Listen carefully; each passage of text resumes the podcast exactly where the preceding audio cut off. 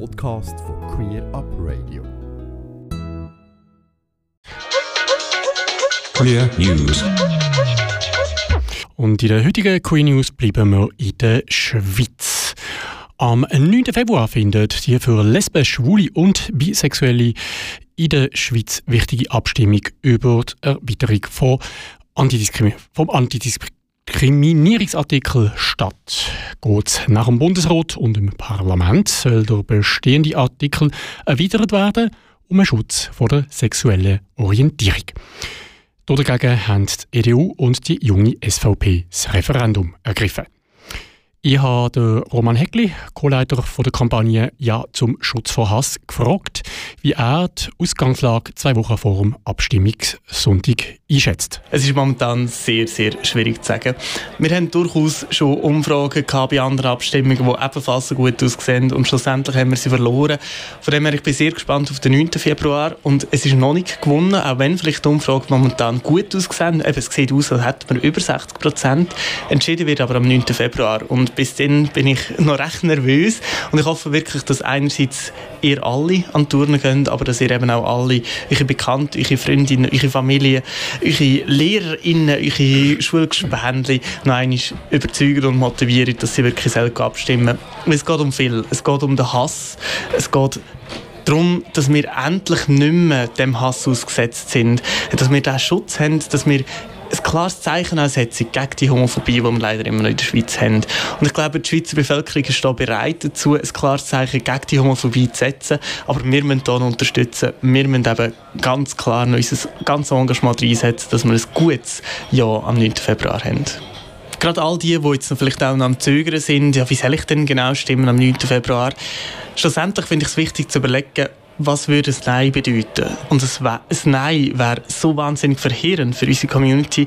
Es würde heißen, Hass und Hetze und Homophobie, das wird einfach weiterhin toleriert in unserer Gesellschaft. Das darf nicht sein und darum müssen wir das klare Ja bringen. Ähm, das Gesetz wird auch etwas bringen, weil es wird dem Hass, dem Angriff, den Nährboden entziehen. Ähm, man kann plötzlich eben nicht mehr einfach alles rauslassen, was man sagen über uns. Und ich glaube, das ist ganz, ganz wichtig, dass wir dort äh, wirklich ein gutes Jahr bringen. Und mein Wunsch ist, dass wir über 70 Prozent haben. Und wie sieht es mit dem Engagement in der Community aus? Was ich das Schönste finde momentan an dieser Kampagne ist wirklich, dass wir als Community zusammenstehen. Ähm, ich habe am Anfang nicht gedacht, dass es so viele Aktionen wird geben und dass so viele Leute hier so aktiv sind auch und auf die Straße gehen und dafür kämpfen. Ähm, und ich bin extrem positiv überrascht, dass wir jetzt einfach auch wieder äh, gestern am Samstag über zehn Aktionen in der ganzen Schweiz, wo wirklich einfach ja, wo die Leute überzeugt haben, wo, wo, man ist flyern, wo man äh, keine Zeit und keine Mühe gescheut hat, auch wirklich in diesen kalten Monaten rauszustehen und die Leute zu überzeugen. Und von dem her ein ganz grosses Danke an alle. Der Roman Heckli, Co-Leiter vom Kampagnenteam Ja zum Schutz vor Hass. Am letzten Montag hat die Organisation Hub Queer Bern Menschen innerhalb und außerhalb der LGBTIQ-Community zu einem Queer Networking oben eingeladen. Neben der Vorstellung vom Verein Queer Bern und und einem Input-Referat zum Thema LGBTIQ von der Fachstelle für Gleichstellung von Mann und Frau von der Stadt Bern haben im Rahmen von einem Podium Menschen mit den unterschiedlichsten sexuelle Orientierung und Geschlechtsidentität über ihre Erfahrung berichtet und diskutiert. Was ist das Ziel von dem Anlass? Der Präsident von der Hub Queer Bern, der Christoph Janzer. Das Ziel von unserem Anlass, ähm, wie viel Farbe hat der Regenbogen, ist die Öffentlichkeit äh, auf die verschiedenen Aspekte von der queeren Gesellschaft aufmerksam zu machen. Also ein bisschen zu erklären, was bedeutet lesbisch, was bedeutet, bedeutet ähm, trans, was bedeutet inter, was bedeutet bi, etc. All die, die Farben vom Regenbogen können zu zeigen.